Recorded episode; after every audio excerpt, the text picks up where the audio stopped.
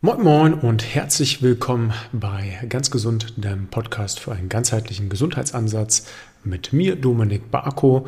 Und in der heutigen Folge schnappen wir uns mal äh, wieder Community-Fragen. Also ihr habt mir bei Instagram Fragen gestellt, aber ich habe diesmal einen groben Themenkomplex vorgegeben. Und zwar ging es um das Thema Achtsamkeit, um das Thema Entspannung, um das Thema Stress, Meditation, also alles aus dieser ja, Mind-Ebene und da habe ich ein paar echt schöne Fragen bekommen und da konnte ich mich auch mal so ein bisschen auslassen in einem Thema, wo ich, glaube ich, auch ein bisschen Expertise habe. Und ich glaube, in einem Thema, wo viele Leute noch sehr viel Handlungsbedarf haben.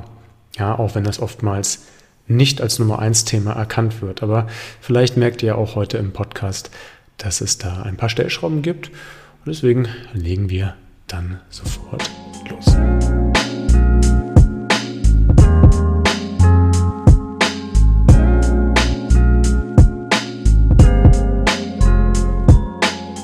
Der heutige Podcast wird euch präsentiert von meinem Sponsor Norsan.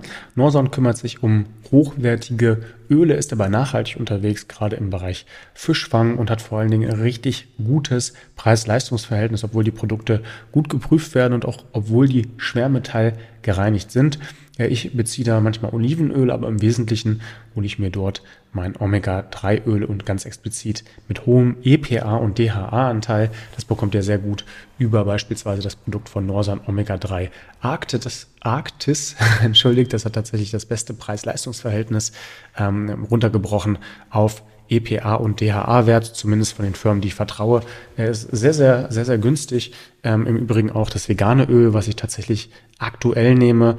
Sehr, sehr gutes Preis-Leistungs-Verhältnis, weil ihr da auch einfach nochmal weniger braucht. Da müsst ihr keinen Esslöffel konsumieren, sondern tendenziell eher einen Teelöffel, um ungefähr so auf eine, eure 1,5 bis 2,0 Gramm EPA und DHA zu gelangen. Warum solltet ihr das überhaupt machen? Gut für Gehirngesundheit, gut für Herzgesundheit, ja, äh, um vielleicht nochmal einen Weg vorauszuspringen. Euer Gehirn besteht zu großen Teilen auch aus diesem DHA. Ähm, und ihr könntet natürlich sagen, ihr esst jetzt jeden Tag Fisch oder jeden Tag Algen. Hand aufs Herz, machen die meisten nicht, mich inklusive. Und deswegen gehe ich da auf Nummer sicher und supplementiere gerne mit Norsan. Wie immer, wenn ich einen Sponsor habe, versuche ich auch noch mal ein bisschen was für euch rauszuholen. Wenn ihr Norsan das erste Mal probiert, dann bekommt ihr mit dem Code MyBodyMind15 noch mal auf die ohnehin schon recht günstigen Produkte noch mal 15% on top. Es lohnt sich also da auch bei der ersten Bestellung vielleicht ein, zwei Produkte noch mal mehr in den Warenkorb zu packen, um das Ganze mal auszuprobieren und mal zu gucken, wie schmeckt euch das, wie fühlt sich das für euch an, ist das gut in euren Leben oder in euren Alltag zu implementieren. Und ja, da könnt ihr mich mein Podcast und natürlich auch eure Gesundheit und meinen Sponsor supporten äh, mit dem Code MyBodyMind15 und dem Link, den ich euch nochmal in die Podcast-Episode packe, 15% auf die erste Bestellung sparen und viel Spaß dabei. Okay, lasst uns gleich loslegen mit einer Frage von J-B.T. Achtsamkeit definiert jeder anders. Wie definierst du es? Ja, das stimmt in der Tat. Ich glaube, für das Thema Achtsamkeit gibt es ganz viele unterschiedliche Definitionen. Ich habe da jetzt auch keine nachgeschlagen, ähm, denn ich kenne Achtsamkeit im Wesentlichen über John Kabat-Zinn. Äh, das ist einer der Mitbegründer der Achtsamkeitstheorie, kennt ihr vielleicht auch aus MBSR-Kursen. Ähm, und Eckhart Tolle Finde ich auch sehr interessant, was der zum Thema Achtsamkeit macht. Und die haben mit Sicherheit auch ähm, schöne Definitionen. Aber ich glaube, es ist immer schwierig, eine Definition für etwas so Komplexes zu finden, was eigentlich ja so simpel sein sollte, nämlich im gegenwärtigen Moment zu bleiben. Und das wäre auch meine Definition. Also im gegenwärtigen Moment zu bleiben, nicht physisch, sondern im gegenwärtigen Moment zu bleiben mit den Gedanken das ist eine Sache, die aus meiner Sicht ganz schön kompliziert und ganz schön schwierig ist. Denn wir haben letzten Endes immer drei Ebenen. Immer die Gegenwart, dann die Vergangenheit und auch die Zukunft. Meiner Erfahrung nach sind die meisten Menschen ganz selten nur überhaupt am Tag in der Gegenwart. Die sind sehr viel in der Vergangenheit unterwegs und ähm, ärgern sich vielleicht über Dinge, die sie vor kurzem falsch gemacht haben. Und wahrscheinlich kennt das jeder, ein Gespräch mit einem Chef, der Kollegin, einem Freund, einem Bekannten oder vielleicht auch einem Fremden. Und man denkt sich so zehn Minuten später, ach Mensch, hätte ich das mal anders gemacht. Das wäre viel smarter gewesen. Ja, da war man jetzt nicht so äh, reaktionsfreudig und hat ja jetzt nicht sofort optimal reagiert. Aber es kann auch echt sein, dass man immer mal wieder aus alten Problemthemen hervorholt. Also eine alte Beziehung, die nicht geklappt hat, ein Jobangebot, was man ausgeschlagen hat, warum man nicht in eine andere Stadt gezogen ist, eine Freundschaft, die vielleicht zerbrochen ist. Also so Themen, die in der Vergangenheit waren und dann man zumindest glaubt, dass sie einen nachhaltig negativ beeinflusst haben. Das gleiche gibt es aber auch in die Zukunft projiziert. Hm, das ist eine Ebene, wo die meisten Leute wahrscheinlich noch mehr Zeit verbringen. Gar nicht mal so in die Zukunft, was ist in einem Jahr oder in fünf Jahren oder in zehn Jahren, ähm, sondern eigentlich eher so in diese naheliegende Zukunft. Also ich muss heute noch den Müll rausbringen und wenn ich jetzt mit der Tätigkeit fertig bin, dann mache ich schon das. Dass man also quasi immer eine Tätigkeit schon vorausdenkt, anstatt in dem Moment zu bleiben. Ähm, oder dass man auch in so eine Art Fantasiewelt abdriftet. Ich kenne das als Kind und ich habe das tatsächlich, bevor ich mich mit Achtsamkeit befasst habe, doch äh, mich immer häufiger erwischt, dass ich selbst in so äh, Tagesfantasien gekommen bin. Also so, so illusorische Sachen, die gar nicht stattgefunden haben. Also entweder so kleine Geschichten, die ich mir ausgedacht habe bei mir selbst im Kopf, wo ich so selbst ein bisschen cooler war, als ich es eigentlich bin. Ähm, oder irgendwelche lustigen Themen, die bei mir im Kopf stattgefunden haben, aber gar nicht der Realität entsprachen. Vielleicht auch Themen, die ich weitergesponnen habe und gesagt habe, hey, wenn dies und das karrieretechnisch passiert, dann passiert dies und das und das, also irgendwelche Kausalketten gegründet. Letzten Endes gibt es aber nur eine Ebene, wo wir selbst aktiv werden können, und das ist die Gegenwart. Kein Mensch kann die Vergangenheit ändern. Das funktioniert nicht. Natürlich könnt ihr Fehler aus der Vergangenheit versuchen wieder gut zu machen, indem ihr mit den Leuten redet. Das macht ihr aber auch in der Gegenwart. Natürlich könnt ihr auch aus der Vergangenheit Lehren ziehen, aber die müsst ihr immer in die Gegenwart transferieren, sonst bringt es nichts. Und niemand kann in die Zukunft reisen und da Dinge vorhersehen. Wir haben es bei uns im Coaching häufig, dass Leute Angst haben vor bestimmten Themen. Vor Schmerzen, wo sie glauben, dass sie immer bleiben, vor Dingen, die sie vermeiden möchten. Mm, das führt dazu, dass sie sehr viel in der Zukunft leben und angstbehaftet im Hier und Jetzt sind, obwohl doch gar nicht bewusst ist, niemand von uns, was der morgige Tag bringt. Das weiß keiner. Das kann man natürlich versuchen zu planen. Und ich sage auch nicht, plane nicht für deine Zukunft, aber mach das im Hier und Jetzt. Denn selbst die Planung für die Zukunft findet immer in dieser einen Ebene statt. Und deswegen halte ich es so wichtig, in diese eine Ebene zu kommen. Äh, Eckhart Tolle beschreibt sogar diese Gegenwart eigentlich so eine, als so eine Art Religion. Ich finde das ähm, schon sehr spirituell gedacht, aber finde die Idee nicht schlecht, dass im Hier und Jetzt ganz, ganz selten eigentlich nur realer Stress vorhanden ist. Also realer Stress wäre jetzt, hey, da steht jemand vor mir, der mich umbringen will. Das wäre jetzt realer Stress. Aber nicht, ich habe so viel Mails. Das ist kein realer Stress. Die Mails stressen mich eigentlich nicht, sondern der Gedankengang, ich könnte das alles nicht schaffen in der Zukunft. Oder da ist vielleicht irgendwas Schlimmes drin, wenn ich die aufmache. Ja? Und so lassen sich eigentlich fast alle Stressoren, wenn man im Hier und Jetzt bleibt und ohne Wertung ganz bewusst den Moment einfach akzeptiert, dazu führen, dass man überhaupt gar nicht mehr eine Stressreaktion ausschüttet. Und das ist super kompliziert, aber es ist möglich. Wie kann man das Ganze üben? Es geht sehr gut über Meditation, um erstmal irgendwie einen regelmäßigen Ansatzpunkt zu finden und zu sagen, hey, irgendwie muss ich in dieses Thema erstmal reinkommen.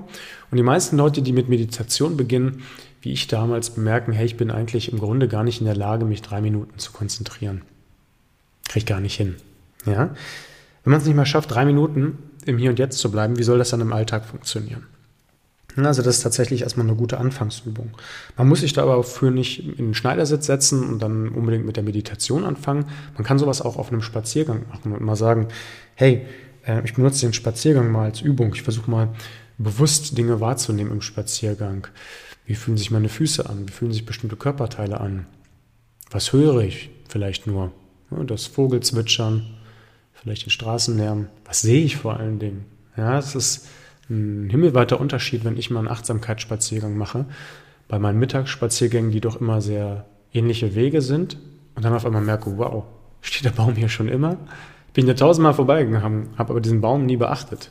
Er stand natürlich gestern und die letzten zehn Jahre auch da, aber ich habe ihn einfach nicht gesehen, weil ich dann in Gedanken schon war, hey, ich muss heute noch mit Kunden XY was lösen, Podcast aufnehmen, bei Instagram eine Story machen und Co. Im Hier und Jetzt sein öffnet deswegen auch ganz andere Perspektiven und ganz andere Gesichtspunkte auf die Welt. Ihr werdet ganz andere Themen erkennen. Das ist was wirklich sehr, sehr Schönes, wenn man es versucht, tatsächlich in den Alltag zu überführen. Meine Erfahrung ist im Übrigen auch, dass ich persönlich mich an Dinge besser erinnern kann, wenn ich achtsam bin. Oder anders formuliert, ich kann mich an Momente besser erinnern, an denen ich achtsam war.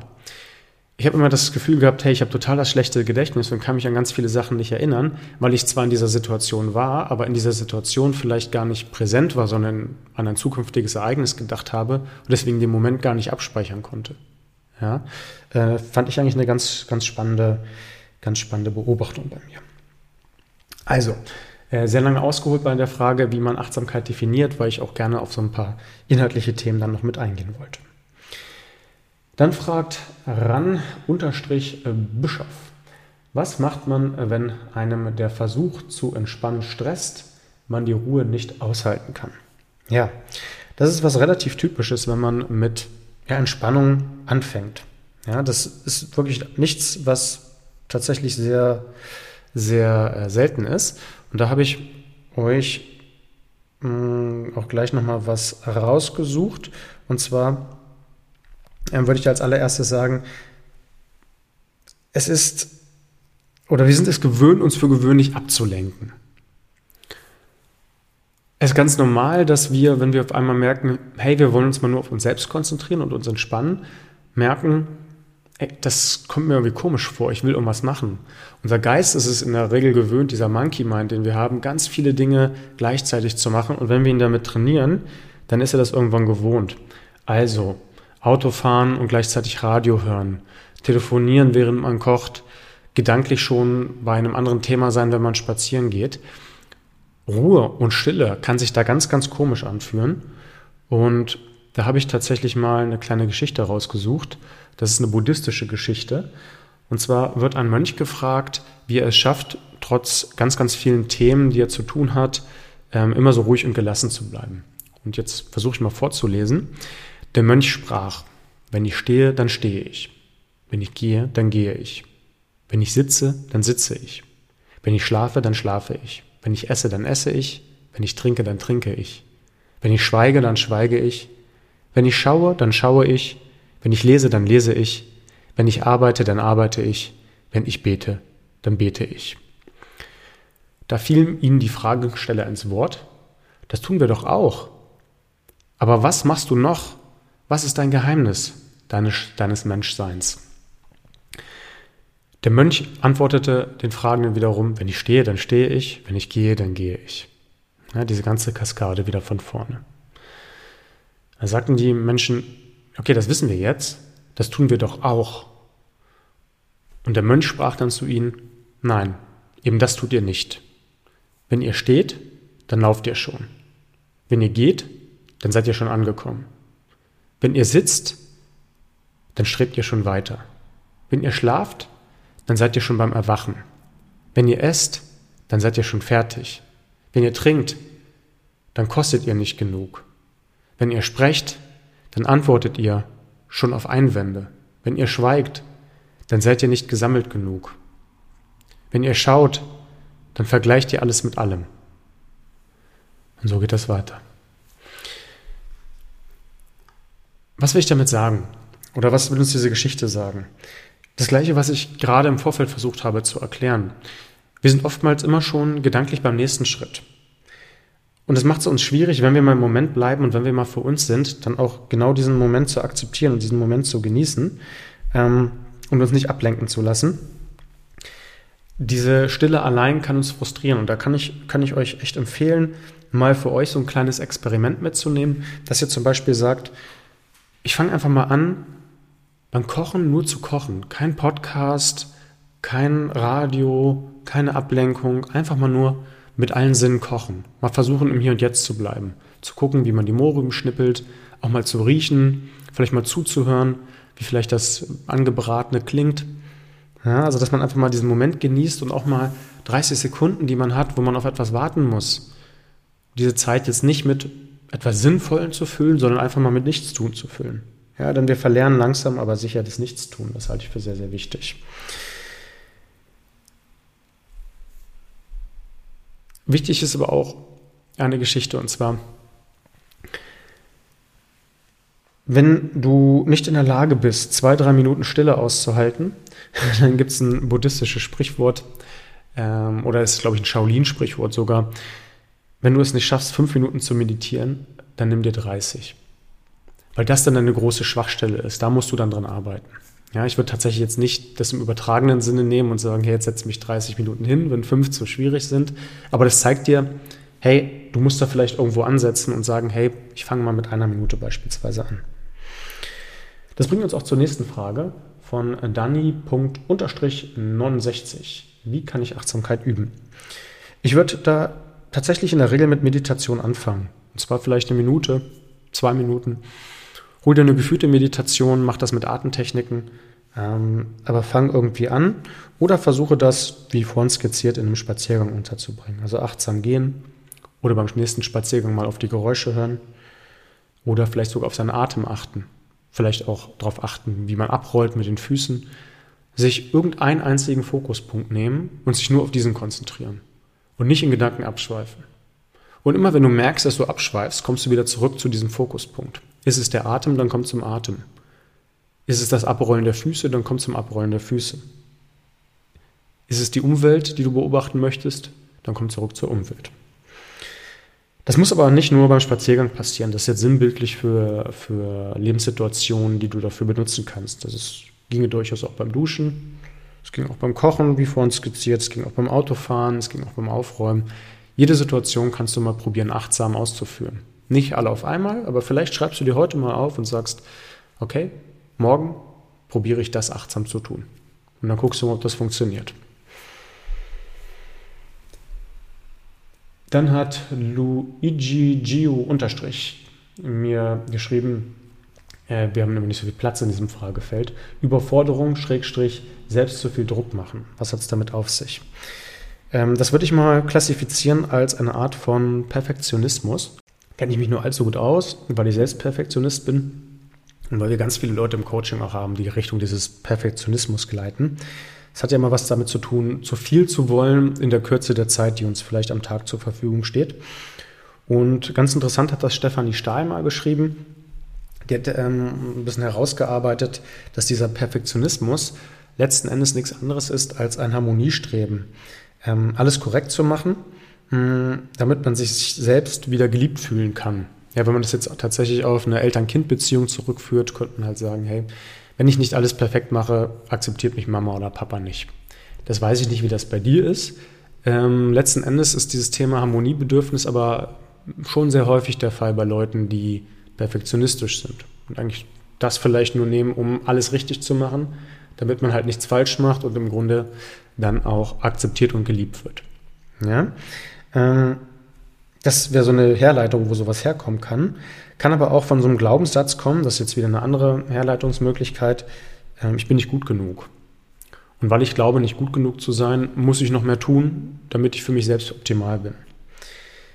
Jetzt aber letzten Endes eine Herleitung finde ich immer ganz interessant, aber das ändert noch nichts im Hier und Jetzt. Das moniere ich manchmal an so psychotherapeutischen Vorgehensweisen.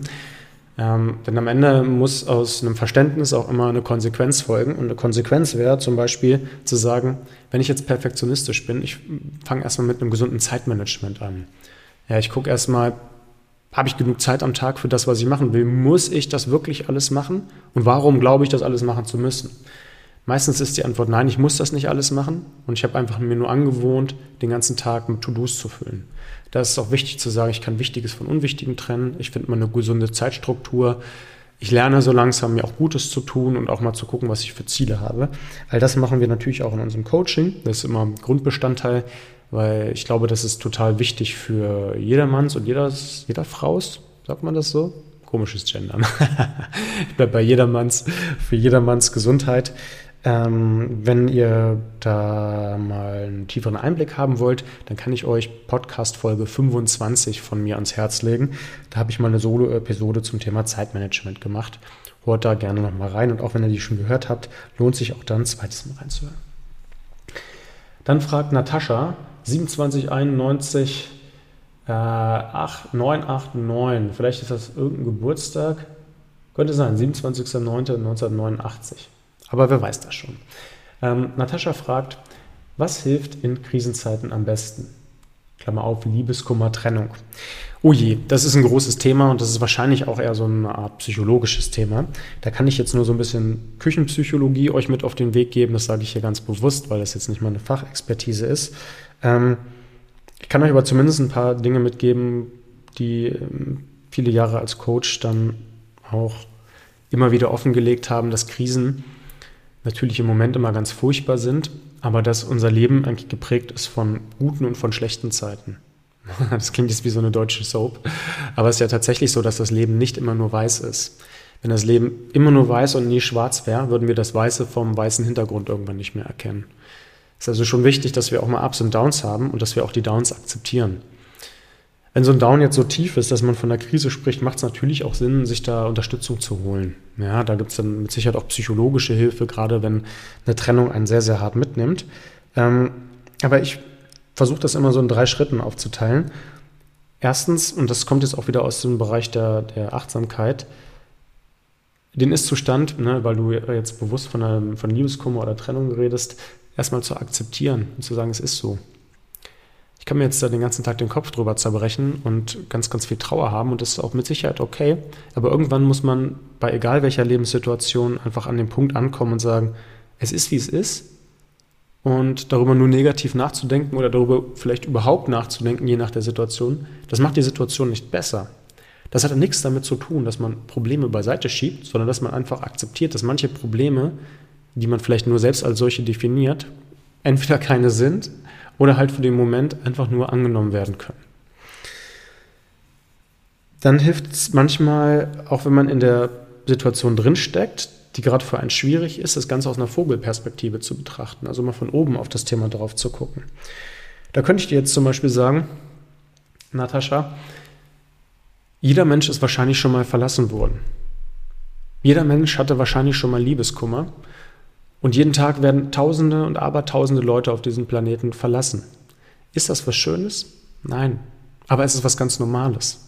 Es ist was ganz Natürliches und du teilst dieses Schicksal mit Tausenden anderen Leuten.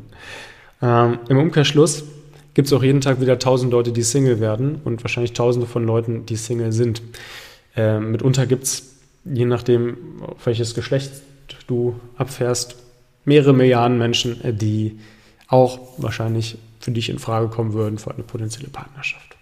Ja, also da kann ich, glaube ich, dich vielleicht erstmal beruhigen, dass das für einen selbst natürlich im Moment immer ganz furchtbar ist, aber auch mit etwas Abstand, entweder mit einem Abstand, den ich als Coach zu dir habe oder vielleicht auch du mit einem zeitlichen Abstand, das wahrscheinlich mit einer ganz anderen Intention auch wahrnehmen wirst.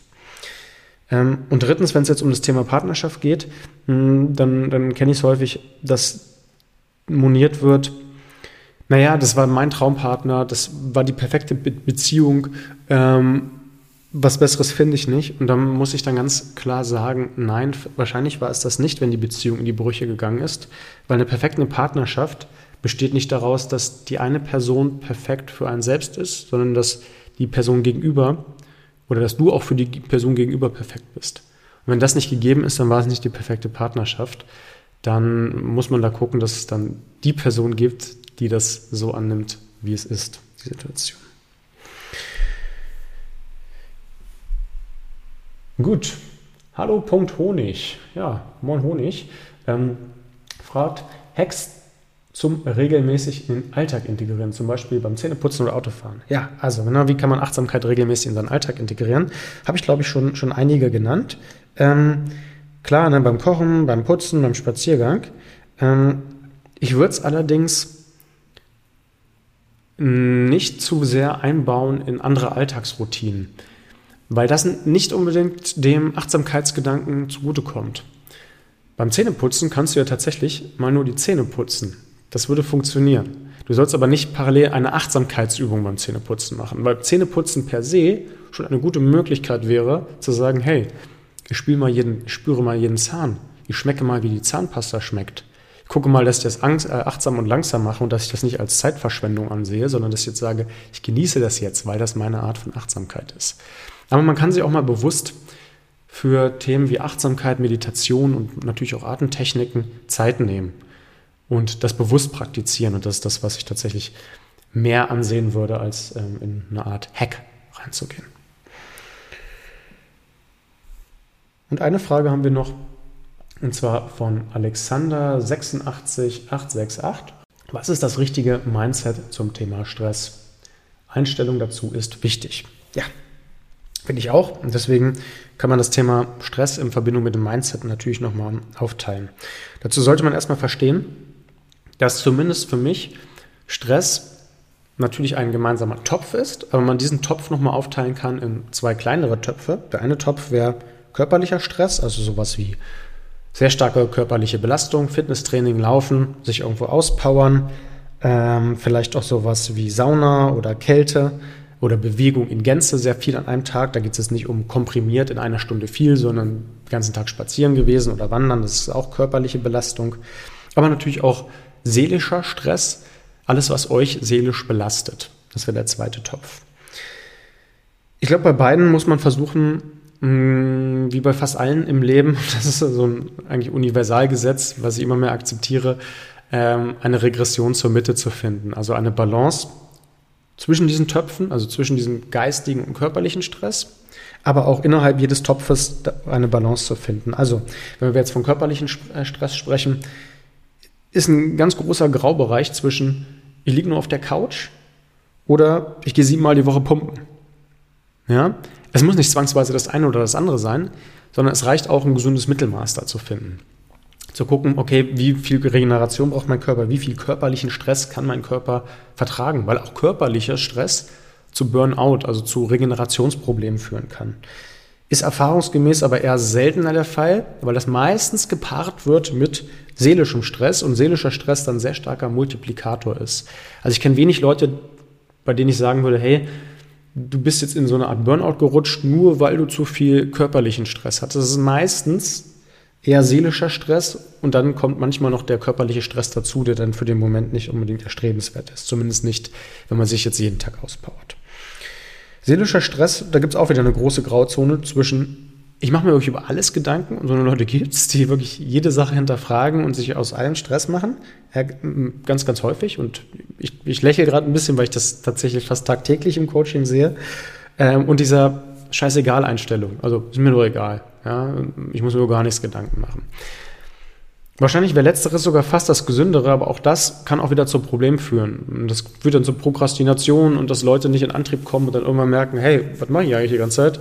Ja, wenn mir alles egal ist, ist das auch nicht gut. Also auch hier wieder einen gesunden Mittelweg finden und dann vor allen Dingen eine Balance zwischen seelischen und körperlichen Anstrengungen finden. Sich also immer mal hinterfragen, okay, bin ich gerade in der Lage, ein körperliches Workout zu machen? Wenn ich ganzen Tag Stress habe mit Kindern, mit Arbeit und Co. Natürlich braucht man auch was, um die Energie abzubauen, aber muss es dann zwangsweise an meine Grenzen gehen sein. Ja? Das ist erstmal wichtig so von dieser Stressdefinition oder wie ich Stress empfinde. Wir haben aber tatsächlich auch für, für Stress zwei unterschiedliche Definitionsmuster, den sogenannten Eu-Stress, also EU minus Stress schreibt sich das, das ist der positive Stress. Und dann gibt es den Die-Stress, DI und dann Stress, das ist der negative Stress. Stress wird per se von der Gesellschaft immer angedacht als ganz furchtbar vermeiden. Jetzt ist es aber so, dass wir unter Stress auch wachsen. Also wir müssen die Muskulatur stressen, damit sie danach größer aufgebaut wird. Wir müssen auch mal unangenehme Dinge im Alltag tun, äh, damit wir vielleicht befördert werden. Ja, sagen wir im Beruf. Oder Dinge, auf die wir keine Lust haben, unangenehme Gespräche führen, um daraus Wachstum zu generieren. Also es ist immer wichtig, dass wir Stress auch brauchen als Wachstumsinitiator. Und da finde ich es ganz interessant, dass die Gesellschaft sich da sehr stark darauf geeinigt hat, was positiver und was negativer Stress ist. Weil positiver Stress könnte zum Beispiel sein Sport oder feiern gehen, ja, zu einer Party oder ja, sich einen Actionfilm reinziehen. Und die Stress wäre jetzt sowas wie Arbeiten zu viel oder Konflikte. Das ist aber wichtig, dass die Definition von die Stress und von euch Stress, also von negativen und positiven Stress, immer nur euch unterliegt und das total ähm, subjektiv ist. Wenn du zum Beispiel sagst, ich gehe auf in meiner Arbeit, dann ist vielleicht mehr Arbeiten was Gutes, auch wenn jemand anders sagt, arbeite nicht zu viel, wenn es dir voll Spaß macht, genau dein Ding ist. Dann kann aber auch Konflikte was Gutes sein, wenn du sagst, hey, ich bin jemand, der Konflikte gut ab kann. Ich kann mich da selbst beweisen, es fühlt sich gut an. Da muss ein Konflikt nicht, nichts wirklich Schlimmes sein. Wenn du aber sagst, Sport ist gar nicht mein Ding oder zumindest diese eine Sportart, soll man trotzdem sich, sag ich mal, auf eine Art Minimum einlassen. Das muss ich schon allein sagen als Coach. Aber dennoch kann das für dich dann einfach ein negativer Stress sein. Oder du findest Partys grausam, weil du keine Lust hast, mit anderen Leuten zu reden, weil du tanzen hast, weil du Musik nicht magst. Auch voll, kein, voll überhaupt gar kein Problem. Ja, also muss jeder für sich selbst definieren, was ist euch Stress für mich und was ist die Stress. Und dann dann quasi ein gutes Mittelmaß finden. Wenn wir jetzt sagen, hey, wie, wie kann ich denn auf Stress eingehen? Wie kann ich denn mein Mindset dahingehend schulen? Hm, dann erstmal mitnehmen. Erstens, Stress muss nicht negativ sein. Zweitens, du kannst an Stress auch wachsen. Äh, und hm, eine dritte Sache, die ich immer gern mitgeben möchte, ist schon eine Art Wording. Das kommt so ein bisschen aus dem äh, NLP, also dem neurolinguistischen Programmieren. Ähm, dieses Wording, ich muss das und das machen, führt automatisch dazu, dass wir Dinge eigentlich eher negativ framen und als negativ interpretieren. Man kann tatsächlich mal probieren, darauf zu achten, dass man in seinem Sprachgebrauch versucht, nicht zu sagen, ich muss Dinge machen, sondern ich möchte Dinge machen oder ich will Dinge machen. Ich muss ist immer ein Termin, ich will ist immer eine freie Entscheidung. Und wenn ich sage, ich will heute zur Arbeit gehen, weil ich will das Geld verdienen, weil ich will damit mir einen Urlaub leisten, ist das was anderes als, oh, ich muss heute wieder zur Arbeit. Ja? So kann so eine kleine Umprogrammierung der Gedanken und auch wie man über Stress nachdenkt und über Stress spricht, dann dazu führen, dass auf einmal so ein vollstressiger Tag eigentlich doch recht entspannt ist, weil er bewusst gewählt ist und weil manche Stressoren vielleicht gar nicht so Stressoren sind, man die vielleicht nur von vornherein so gebrandmarkt hat. 30 Minuten Marke geknackt. Ich hoffe, euch hat diese Episode gefallen.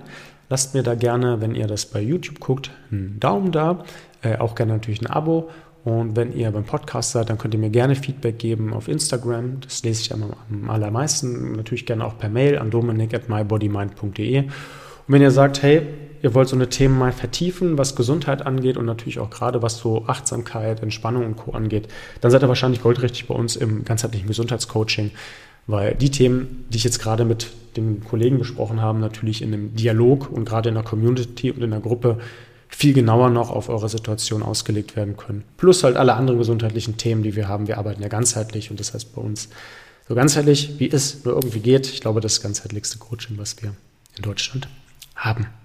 In dem Sinne, schönen Abend. Zumindest aus meiner Perspektive, lasst es euch gut gehen und bis zum nächsten Mal. Haut rein und bleibt geschmeidig.